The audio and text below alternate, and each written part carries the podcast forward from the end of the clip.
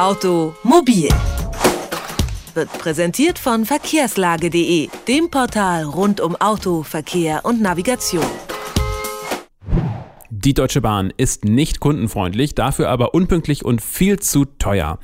Diesen Satz würden vermutlich viele Fahrgäste der Bahn unterschreiben. Ihr Image ist wirklich nicht das Beste, aber ob sie wirklich teuer ist, das kann man zumindest im Vergleich mit anderen europäischen Städten überprüfen und genau das hat Blogger Martin Randelhoff getan. Er bloggt auf zukunftmobilität.net und hat die Preise der Bahn mit denen anderer Länder verglichen und wir können darüber mit ihm sprechen. Einen schönen guten Tag, Herr Randelhoff. Hallo. Ähm, mal ganz vorneweg gefragt. Bahnfahren ist teuer, das empfindet der Großteil so. Aber kommen die Deutschen im Vergleich mit anderen Ländern vielleicht noch relativ günstig davon? Das kann man nicht so einfach sagen. Da muss man die Tarifstruktur der Deutschen Bahn ein bisschen näher anschauen. Wir kommen in den meisten Fällen billiger weg als in Großbritannien, aber wir sind auch teurer als in Italien oder Frankreich. Sie haben die Deutsche Bahn mit den Bahnen in England, Italien und Frankreich äh, verglichen. Jetzt die Frage, sind sich die Bahnsysteme zwischen diesen Ländern so ähnlich oder wie kommen Sie zu dieser Auswahl? Also ich habe äh, vier Strecken verglichen, jeweils eine in jedem Land.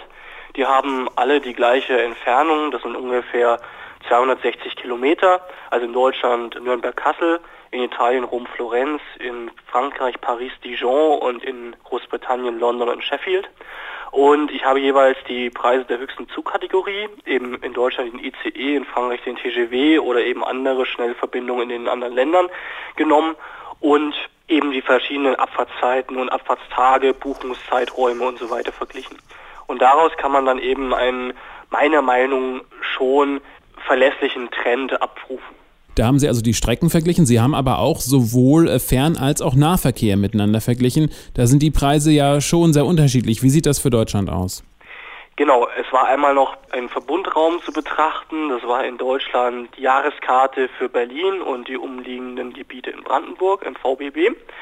Und man kann ein Jahr in Deutschland für knapp 900 Euro fahren mit der Jahreskarte Berlin ABC, bezahlt in Italien 415 Euro, in Frankreich im Großraum Paris schon 1200 Euro und in Großbritannien wird es richtig teuer, da bezahlt man für ein Jahr Fahren in den, im Großraum London fast 4.500 Euro umgerechnet.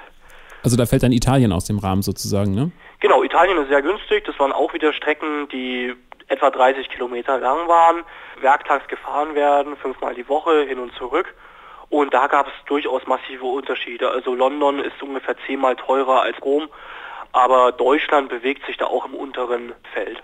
Nun kann man ja bei der Bahn immer so ein bisschen auch das Gefühl haben, dass die Preise relativ willkürlich sind. Also man weiß selten, wann man mit einem Sparpreis rechnen kann. Und ähm, da sagen sich dann viele Leute, okay, wenn ich damit nicht rechnen kann und einfach damit nicht kalkulieren kann, dann gehe ich doch bei der Planung von vornherein davon aus, dass ich hier äh, den teuersten Preis zahlen muss, also keinen Sparpreis. Und am Ende fahre ich dann doch lieber von vornherein mit dem Auto. Ähm, halten Sie das Preissystem der Deutschen Bahn für undurchsichtig? Ist auf jeden Fall nicht ganz klar, welche Tarife wie festgesetzt werden. Also beim Sparpreis ist es ganz einfach. Wenn ich einen Sparpreis möchte, muss ich eben möglichst frühzeitig buchen, am besten drei Monate vorweg. Und dann kann ich mir recht sicher sein, dass ich eine sehr günstige Fahrt eben kriege. Das kann dann durchaus eine Ersparnis von äh, 60, 70, 80 Euro sein. Generell im Fernverkehr ist die Preisfestsetzung recht komplex. Da gibt es verschiedene Entfernungspunkte, es gibt eine gewisse Kostendegression in Abhängigkeit der Entfernung. Also je weiter ich fahre, desto günstiger wird der jeweilige zusätzliche Kilometer. Dann gibt es auch verschiedene Fernverkehrsräume, die die Deutsche Bahn festgesetzt hat, in denen ich dann einen Zug nehmen kann und keine große preisliche Differenzierung geschieht und so weiter und so fort. Also das Preissystem ist für den Laien jetzt nicht wirklich sehr transparent. Und ich verstehe auch, dass sich sehr viele Leute darüber äh, eben aufregen, dass sie eben nicht verstehen, wieso die Deutsche Bahn die Preise so festsetzt, wie sie eben festgesetzt sind. Insbesondere im Nahverkehr. Sie haben das Preissystem also selbst durchstiegen und können es selbst nachvollziehen im Gegensatz zu vielen anderen. Ähm, was wäre denn Ihre Idee, wie man das Preissystem äh, durchsichtiger machen könnte, ohne großen Aufwand? Also die einfachste Form wäre ein Preissystem, was einfach kilometerabhängig abgerechnet wird. Dass man eben zum Beispiel pro gefahrenen Kilometer mit dem Zug jetzt ganz pauschal mal gesagt 5 Cent bezahlt und äh, eben dann Strecken in einer gewissen Entfernung so und so viel kosten. Man kann dann auch gewisse Preisstufen festsetzen, indem man eben sagt, okay, bis 50 Kilometer zahlt man eben 5 Cent pro Kilometer und danach bis 150 4 Cent und so weiter und so fort. Das wäre ein sehr transparentes System. Das entspricht aber nicht mehr heutzutage den Realitäten, denen wir ausgesetzt sind, weil die ganze Preisfestsetzung äußerst komplex ist. Da geht es dann auch um, um Ertragsmaximierung und es ist immer so ein, ein schönes, schönes Ideal, dass man denkt, die Deutsche Bahn möchte möglichst viele volle Züge haben also die Auslastung maximieren. Das ist aber eigentlich gar nicht mehr das Ziel. Das Ziel gab es vielleicht früher mal zu Bundesbahnzeiten, aber heutzutage benutzt auch die Deutsche Bahn das sogenannte Yield Management.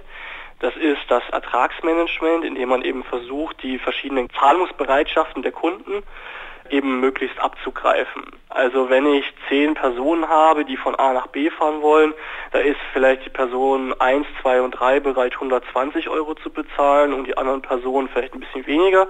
Und die Deutsche Bahn versucht dann eben durch ihre Preisgestaltung möglichst viel von den teuren Tickets zu verkaufen und dadurch den Gewinn zu maximieren. Und das ist im Bahnsektor eigentlich europaweit mittlerweile üblich, genauso wie beim Flugverkehr. Das sagt Martin Randelhoff. Er ist Verkehrswissenschaftler und bloggt auf zukunftmobilität.net. Mit ihm haben wir über die Bahnpreise in Deutschland gesprochen. Haben Sie herzlichen Dank für das Gespräch. Dankeschön. Automobil. Jede Woche. Präsentiert von verkehrslage.de.